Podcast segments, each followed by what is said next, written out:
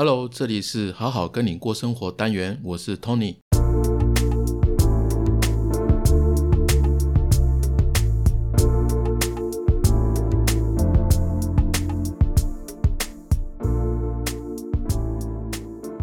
嗨，本集的文字版会放在好好听你说的官网，里面有所有 Podcast 内容，还有自我探索的实用文章跟整理的推荐书单。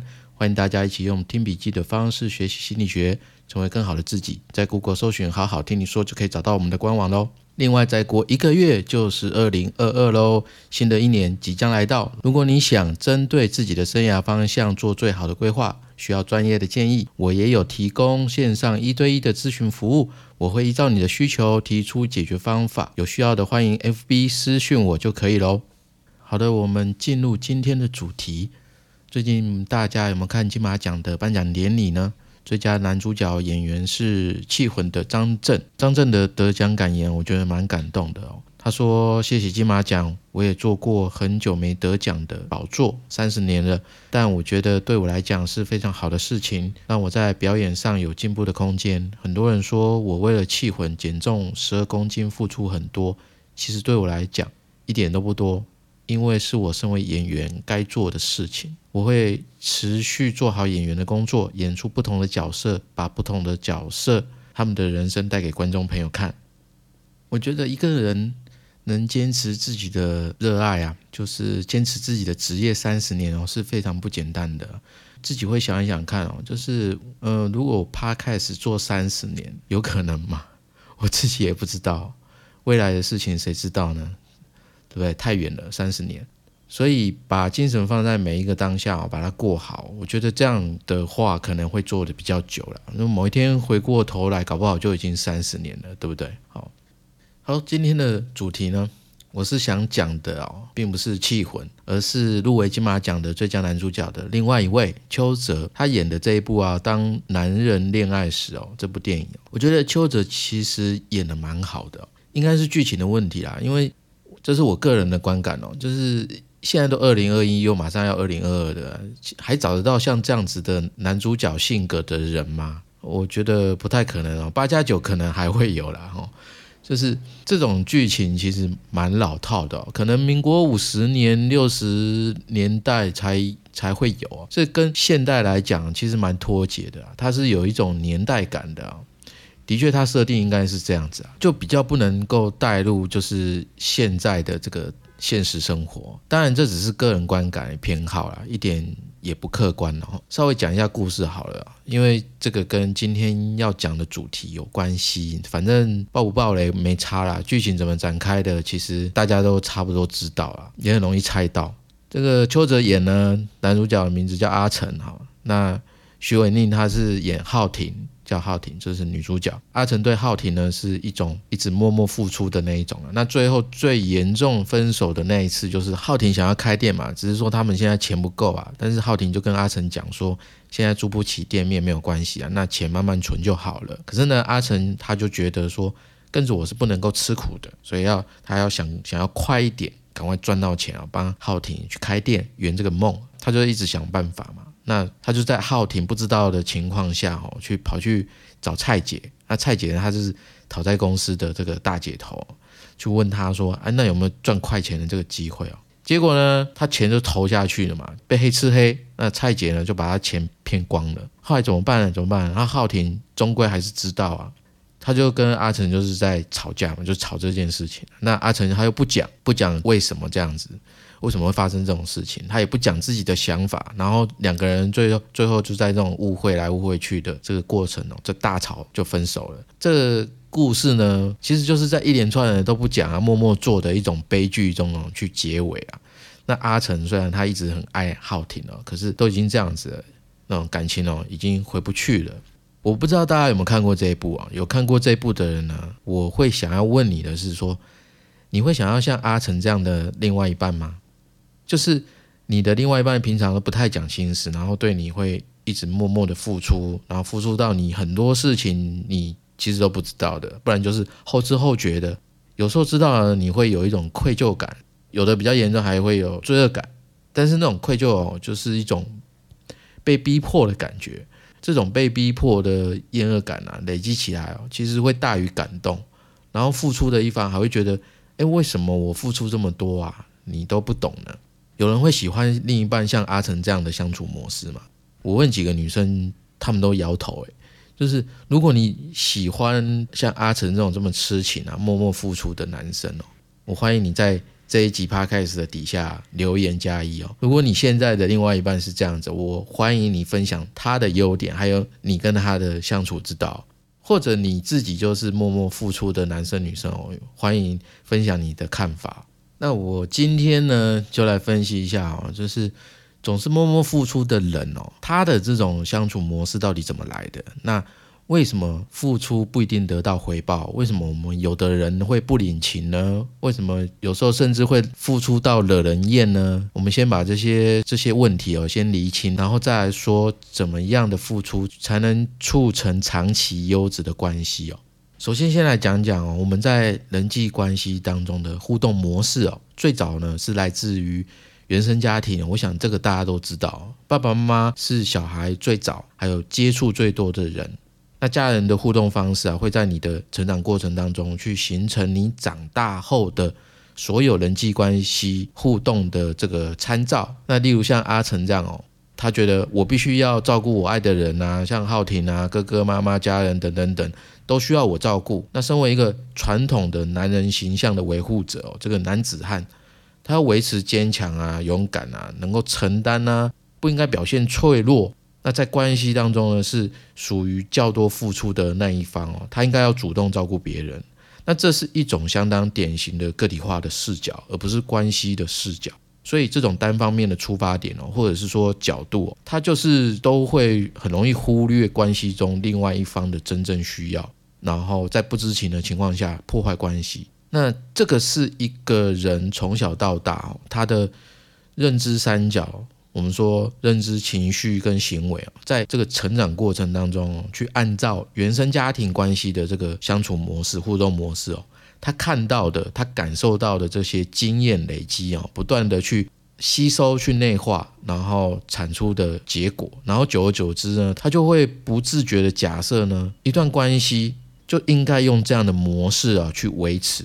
那像电影中的这个阿成呢，他对家人啊、对浩庭的方式啊。有可能是来自于他的爸爸，还有爸爸跟其他家人的相处模式，加上自身天生的这个性格哦。当然，还有一些是当代社会文化的影响因素加起来，而成为他现在对待别人的一个模式。那其实电影虽然没有对他的这个成长做细节上的交代啊，所以我这边只是自己的一些侧写。不过电影看得出来啊，是他跟家人没有太多深层的这个交流，导致说家人不知道。根本不知道他心里在想什么，做了什么。我感觉到的是哦，阿成他好像一个一直在跑的人，然后跑来跑去，跑来跑去，然后停不下来。但然我说的不是真的跑步，而是他给我的这个感受，就是他一直停不下来，就是会觉得说，哎，这个人会不会太累啊？他到底在干嘛？他知不知道他自己在做什么？他根本就没有停下来自己看看说，哎，我现在自己内心的感觉到底是怎么样？从我的角度来看，我会看到说，哎，这个人对自己的情绪跟感受认知哦是不足的。可能他以往对待人的这个互动模式，让他坚持哦，一个男人很多话是不可以讲的，不可以讲，那你也不知道要怎么讲，然后讲不出来，又希望对方能够察觉哦。但是现实生活上面总是事与愿违嘛，对不对？因为电影就是这样演的嘛。那后来他不止跟浩庭，他跟家人的关系啊，其实也是充满遗憾的。讲到这边，从阿成的这个互动模式哦，他会引出几个问题哦。就第一个是默默付出，难道错了吗？难道错了吗？那默默付出是好还是不好？到底好不好？然后再来是为什么有的人会在爱情的亲密关系当中拼命的去付出，都掏心掏肺了，但是诶没有回报啊，甚至还被别人嫌。那最后一个是说，那怎么办？如果我是这样的人，或另外一半是这样的人，那怎么样的付出呢？是对方。看得到又刚刚好，就这个到底要怎么拿捏呢？我们就这几个部分哦，一个一个来拆解哦。第一个，默默付出不好吗？你看，像阿成这样的人哦，不管男生或女生哦，有总总会有人是这样子嘛，就是默默付出哦。这样讲好了，默默付出的心意哦，它是好的，但是阿成的这个互动方式啊，沟通方式，它是错的。阿成对浩庭他是真爱嘛，是真的很爱啊，他什么都为他想嘛，所以真正的问题不是在于说他的心意，而是在于他的方式。怎么说呢？你想想看哈，就是你对待每一个人都一样吗？对待每一个同事，对待每一个家人，对待每一个朋友，你的对待方式会一样吗？一定不一样嘛。同样是同事关系，但就有有可能人的不同，个性的不同，然后你跟他的层次关系的层次不同，沟通方式，你的相处方式是会调整、会变动的。那我们当然都知道啊，沟通就是希望说将心里的想法啊透过说出来，或者是其他的方式表达出来，然后希望对方可以理解，这个就是沟通嘛。那两个人之间彼此的可能误会啊，或者冲突的原因哦，大部分都是来自于一个是表达不清楚，然后一个是自以为对方知道自己在讲什么。那最糟糕的是说，我都不讲，他也应该要知道。针对这个啊，家族治疗大师萨提尔他有讲过，我讲简单一点哦，就是沟通问题呢，他的意思是说，前面有讲到我们从小在家庭环境中跟父母亲的互动模式，那这个很有趣哦，他的比喻，他说。你的互动模式呢，会成为你在社会当中生存的模式。怎么说呢？比如小时候我们回家看到妈妈心情不好，然后我就会诶皮绷紧一点，我会警觉嘛，就是说我我等一下表现要特别乖，这样妈妈就不会找我麻烦。那这个就是一个讨好的生存方式哦。就每个人在家中，当感觉到生存受到威胁的时候，然后自然而然会有一种求生的立即反应呢。这个蛮有趣的。换句话说，哈，如果一个小孩子必须长期在他的成长过程当中，不断的用这种讨好的方式去生存的话，长大后啊，就是容易习惯用这种讨好的方式跟别人互动，因为他已经习惯了嘛，他就不直接表达自己的想法、自己的需要，他就会习惯用一种，嗯，说好听一点就是婉转啊，说直接点呢，就是这个人讲话绕来绕去的一种很迂回的方式，很小心怕讲错话的方式跟别人沟通哦。就反而会形成另外一种问题哦。最常见的就是这样的人哦，他自己会变成呃所谓的好好先生、好好小姐啊，就是背了很多包袱跟压力啊，甚至于别人的责任哦，跑跑到你身上来了。那这种讨好的姿态呢，如果出现在亲密关系当中，就会变成像阿成这样子哦，就是一方面过于负责任，为对方做的太多，但是另外一方呢，他则有可能是付出的太少，或者不用付出。那刚开始会你会感觉好棒哦，这个人十分为你着想，很感动啊。但是这个恋爱的甜蜜期过了，关系就会开始不平衡，不平衡就会有状况嘛。那这个背后呢，其实是因为哦，像阿成，阿成对待浩庭的方式哦，他没有因为两个人的关系是不断的发展而去做调整，因为两个人越来越熟嘛，所以根据越来越熟的状况呢，你一定会去两人之间的这个相处模式会。会去做一些弹性的调整啊，这个是一定会的，对不对？但是你可以看到电影中的阿成哦，他并没有这样做，他从头到尾都是用同样的方式，他去对待浩庭，这是很奇怪的僵化的互动模式哦，因为他失去了成长，没有了弹性哦。这个整部电影呢，在表现的是说两个人延伸出来的各种关系问题哦，包括阿成对家人也是一样的哦，就是好像他只会用这种方式跟任何一个人相处哦。讲到这边，默默的付出，他的心意是好的，没有不对。但是没有成长、没有变化呢的付出，它是错的，因为你是对待有生命的人，不是无生命的物体，所以你在保持一个弹性是非常重要的。回过头来到我们自己现实生活当中，我们可以看看自己在一段关系当中是不是也是这样子，或者你周边的人有没有这样的人，我们可以多一点觉察，就是你要先看到才能够去调整哦。那为什么有的人他会在爱情当中拼命的付出，而没有回报，还会被人家嫌呢？到底为什么会这样子？这种好像很卑微的付出的感受，是一种感觉很苦的一种感受。那你会觉得苦，其实很大的部分是你在做自己不那么喜欢的事情，不那么喜欢，所以你才会觉得自己不断的在付出啊，在牺牲啊。你可以想想看，就是说一个人在做自己喜欢做的事情的时候，就比较没有觉得自己是在付出啊，对不对？他很快乐啊，所以才会有甘愿做、欢喜做这句话，因为自己愿意、自己喜欢。因为这个不仅是为了对方做，也是为了自己哦。所以大家可以思考这两者之间的差别。这种拼命付出的背后，他的心理动机、他的动力呢，到底是什么原因呢？可能有这以下这几点哦，大家可以一起思考看看哦。第一个原因呢，就是因为我的价值呢，在于付出后的回报。如果没有回报，那就等于我没有价值了。这是第一个原因，就是多数人会从外去寻找自我价值感嘛，就很多人都会这样子，因为被人家肯定啊，被人家需要嘛，这个都是人之常情。所以人他不管在什么样的关系当中，都会倾向于想要从对方的眼中看见自己的价值。而有的人需求比较小，有的人需求比较大。那需求比较大的人呢，通常是自己啊不知道自己有什么价值的人，他的自我价值感很低，所以他会用更多的付出来换取更多的价值感。那这个在原生家庭当中啊，特别是情绪上面没有得到足够关注的小孩子，他会发现呢，只有自己表现出就是父母亲的期待的时候，他才能够得到关注。那长大成人之后呢，在跟别人的关系当中，只有当他围绕着别人的需要的时候，去不断的付出的时候，才能够让别人注意到自己的存在，才会觉得自己是一个很重要的角色。所以呢，就不知不觉会养成这样的行为模式，就是不断的付出，不断的找到自己的价值感。那这个呢，其实每个人多多少少会这样子啊。不过就是有的比较轻，有的比较重这样子。那比较严重的人呢，他会把自己哦有没有价值的这个评判权交在对方的手上，这个就变成说会造成一个不平衡的亲密关系。那这个关系呢，绝对没办法长久下去哦。那最后一定会分手，会离分开哦。那结果分开的时候会这样子，有的人分手就会说：“我对你这么好，为你做那么多，你忍心对我这样哦？”会吵这个。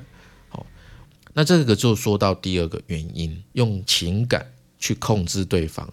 在亲密关系当中，吵架的时候，最典型的这个代表句就是刚刚所说的：“我对你这么好，为你做那么多，你忍心这样子对我？”有没有听过？或多或少有嘛？就是像这样这样子的问句哦，其实背后的点在于说，我觉得我付出了，应该是要有回报的，怎么可以没有回报？这个是不能接受的。所以在没有回报之前，我没有拿到我的回报之前，你不可以走。哦，这样子的，他们的感受是这样子。这个情感的控制的深层的核心情绪啊，它是恐惧，因为怕对方抛弃自己，所以呢，他把这个自我的付出哦，当做一条很粗的麻绳哦，然后把对方五花大绑起来，吊起来，就是怕对方跑掉了嘛。他就会用一种我是好先生，我是好太太，好妈妈，好女儿，好儿子，我我占尽了好这个字，好人的角色，所以你要是离开我。你就是一个负心汉，他们会用这种态度来面对对方，然后企图让对方呢产生愧疚，然后有罪恶感啊，因为罪恶感，然后还是留下来。可是有这种状况的人哦，他忽略了一件事情，就是在感情的世界里面哦，很多时候只是依靠一种我对你好，你对我好这种约定俗成的潜规则哦，它是靠人的自觉，就是没有规定一定要这样子嘛，所以它是靠人的自觉。但是这种自觉呢，其实非常主观，因为有的人懂感恩回馈啊，有的人是这样子，因为他的自觉性比较好嘛。可是有的人就没有意识到啊，他就没有这样子的自觉啊。那遇到这种没有自觉的人，那你就是衰啊，就是遇人不淑啊。他还有一种就是你付出太多太多超量了，那对方不想接受，因为那不是他要的。如果你给的一直是对方不想要的，那对方会感受到。哎，这是一种控制，哎，这是一种控制，因为对方不想要，然后你又一直给，那这个就只是一种阿妈觉得你饿，你就是饿，他会不断的喂你吃嘛。我们讲心理学叫做投射，一致性投射，这种投射的控制，那你爱的只是说你眼中的他，或者是说你自己想象中完美的他，那这两个都不是真实世界的他。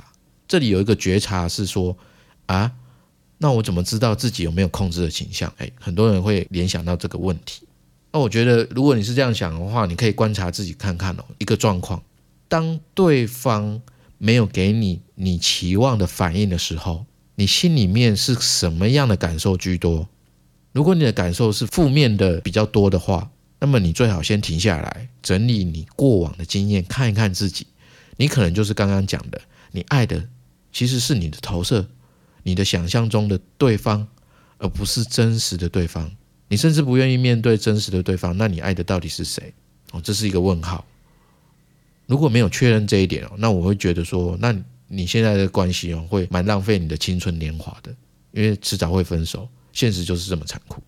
因为真实的情况，对方被另外一半这样对待的时候，除非哦，除非他的依恋模式刚好是需要被控制的，不然通常都会这样想。我用一个比喻来讲，大部分的人的心境哦。而我喜欢香蕉啊，可是你给我一整车苹果，然后你说你被自己感动，怪我为什么不感动？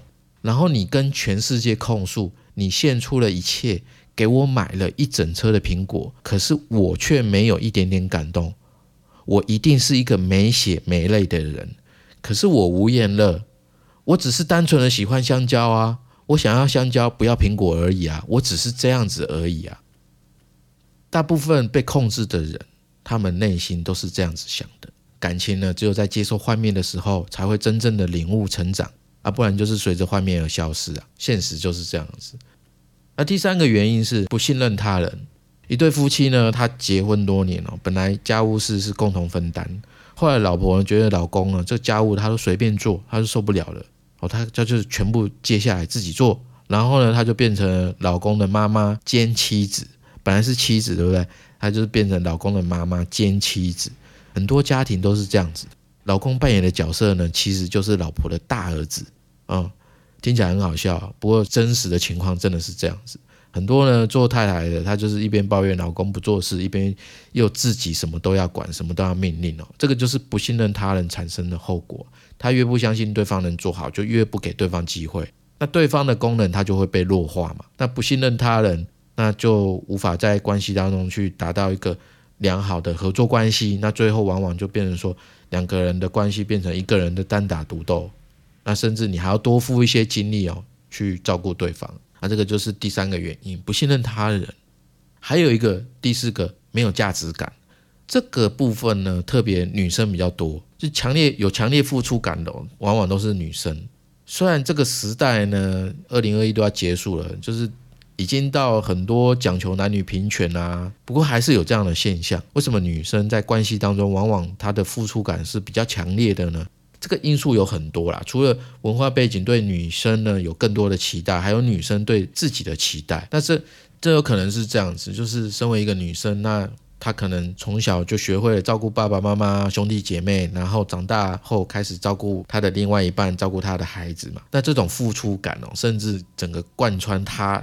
一整个人的这个所有的关系线，那当她习惯用付出的方式来互动的时候，他就会觉得，哎，我不付出就感觉会好像不应该是这样，这是不对的，这是没有价值的。他会觉得这样，所以他会理所当然会不断的付出，不断的付出。那越没有价值感的女生啊，越需要通过为他人付出的模式哦，来弥补价值感带来的这个缺口。那这个没有价值感呢，有时候就会像一个无底洞一样，让你没办法停下来，因为一停下来就找不到存在的意义跟价值，然后也会带来强烈的罪恶感。那这个没有价值感呢，其实跟第一个差不多，但是这里呢是针对女性，她稍稍的有点不太一样。好，那最后一个呢，它是自卑，自卑带来的依恋哦。我觉得，呃，我我我想我们都听过“能者多劳”这句话嘛。那我自己觉得“能者多劳”是一种。蛮变态的价值观哦，有的人会这样子哦，就是他会说：“你看嘛，这件事情最后还是要我做啦，你不行啦，还不是要靠我。”这种人就是越做越多，越做越多。那这种类型的付出者，他除了抱怨别人之外，他通常还带有一点自恋。但是这种自恋呢，并不是自信，而是他的这个自恋的背后啊，其实是自卑。其实有时候自恋跟自卑呢，其实就是一体两面的，它就像一个硬币，正反两面。因为每个付出的人，他都会有感到疲劳的时候嘛。当一个人他的付出没办法获得回报的时候，他一定也会难过啊，也会伤心啊，他也会也会问自己啊：我付出那么多，到底是为了什么？那上述五个原因呢？付出多的人，他不见得被人家珍惜，或者是讨人喜欢嘛。有的还会被人家嫌嘛。我们总结一下好了，就是说有四个。第一个就是，大部分都是因为你的付出不是对方需要的。然后第二个是你只看得到自己的付出，看不到别人的。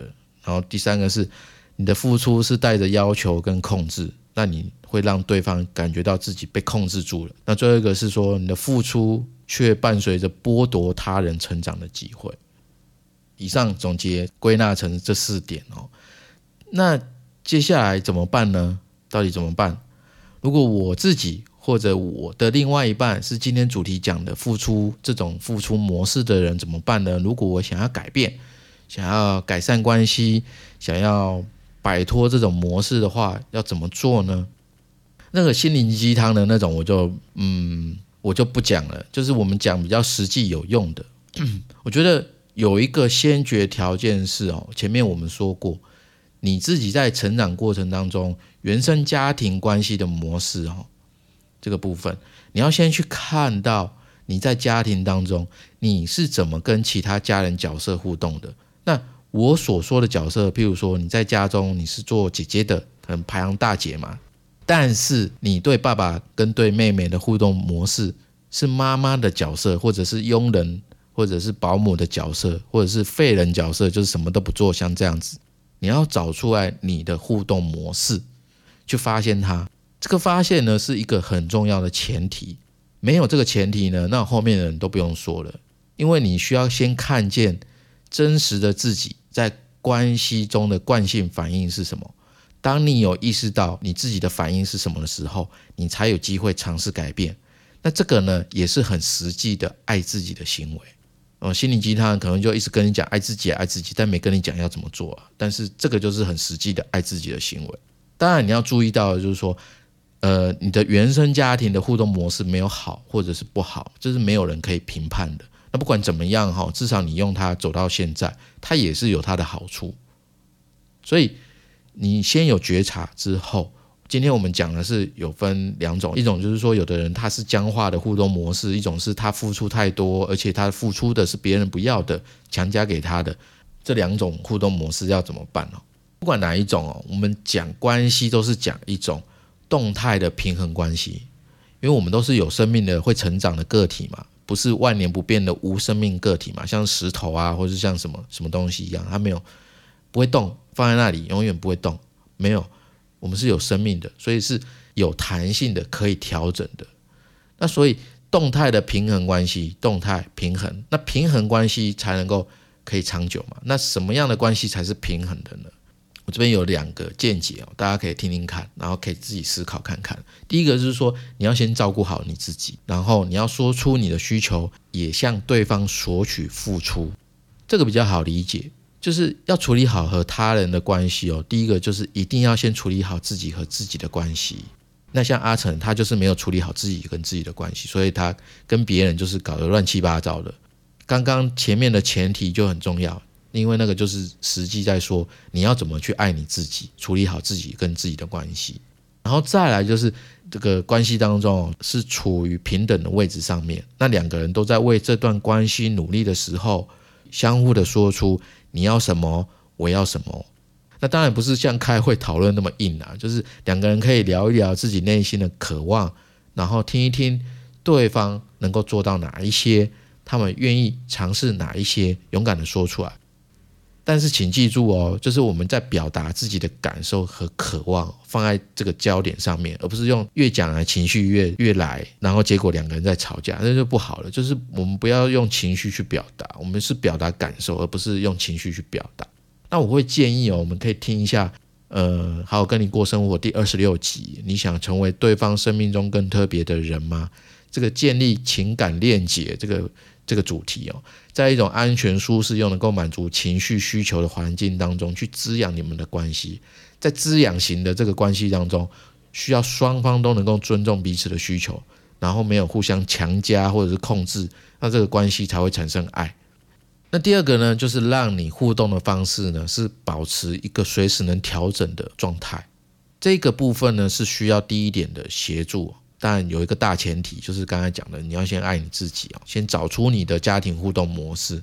因为我们跟另外一半的互动方式啊，有可能你本来好好的相处，但是会因为另外一半的状况或者是自己的状况去调整嘛。因为每个人在外会因为遇到的人事物而有不同的经验、不同的生命体验嘛，对不对？会不一样。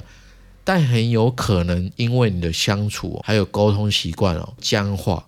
但是你没有发现，就是说你一直在向前走，可是你的互动方式是停在那边的，没有发现。所以偶尔啊，偶尔哦，或定期啊，定期蛮好的，就是你可以跟你的另外一半去深谈，去了解对方的想法跟需求，这很重要，因为你就是在确认，不断的确认嘛。而且啊，你们找出新的互动模式、沟通模式啊，它成为一个习惯，也是需要时间去适应的。我们以阿成来讲好了。默默付出其实没有不好，他很爱浩庭，我们很认同。但是阿成呢，其实也可以更多的去相信浩庭。虽然被蔡姐骗钱嘛，但是如果说阿成他有一点勇气哦，去跟浩庭讲实话，那这样浩庭他也会知道到底发生什么样的事情嘛，真相是什么。那虽然他一定会生气嘛，因为被骗那么多钱，谁不会生气啊？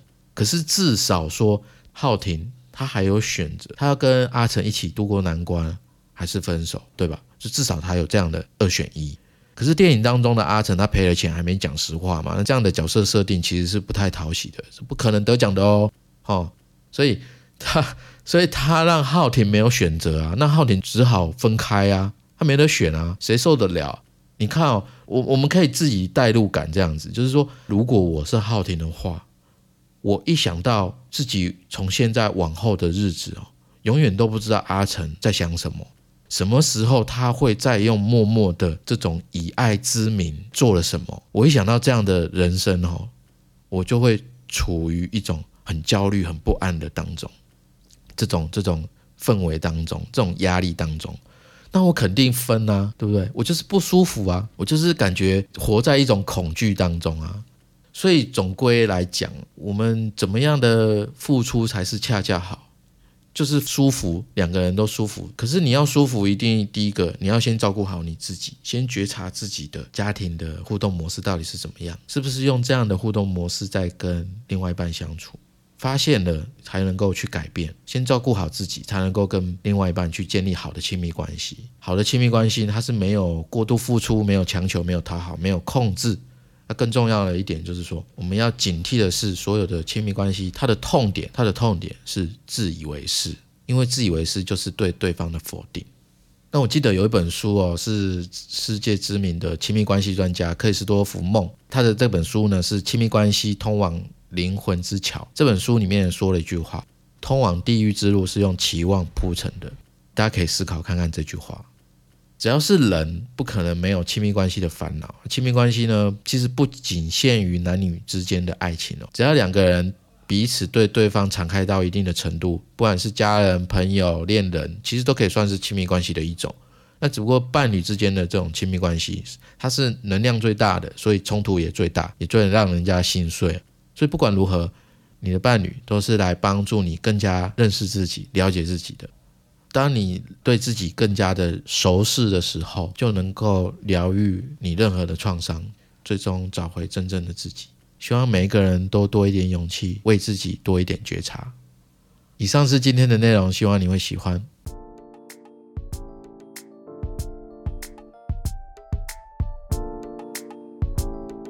最后来讲一讲，为什么我觉得每个人都需要学习心理学。因为我真的觉得它帮助我正确的、科学的、逻辑的来了解自己，并且能够对别人更有同理心。而且学习心理学可以让你在这个人云亦云的时代中不会随波逐流，反而能够在不确定性的时代活得更好。心理学涉及很多个人内心、生活及工作上的层面，它涵盖很广，也很专业。正因为专业性高，所以一般人并不容易学习。而正是因为这样，我才有用声音当做学习笔记的概念，创办了好好听你说这个 podcast 节目。当然，这个节目并不是要教会你什么，而是陪你看到你是怎样的自己。希望大家透过每一集的主题，跟我一起走进心理学的世界，成为更好的自己。如果我能做到，我相信正在听的你，一定也能做到。因为你就是你自己的主宰，希望你会喜欢我们的节目。如果你对今天这集有什么感想及回馈，或者认同我们节目的理念，我会非常欢迎你留下你的评价，因为你的支持是我做节目的动力。同时，我也想跟你说，你可以把任何一集分享给你最在意的人，或者你觉得很需要的朋友。你的一个小小举动，就有机会帮助到你的亲朋好友生活得更好。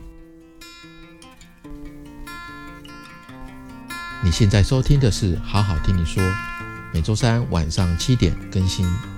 我们下周再见。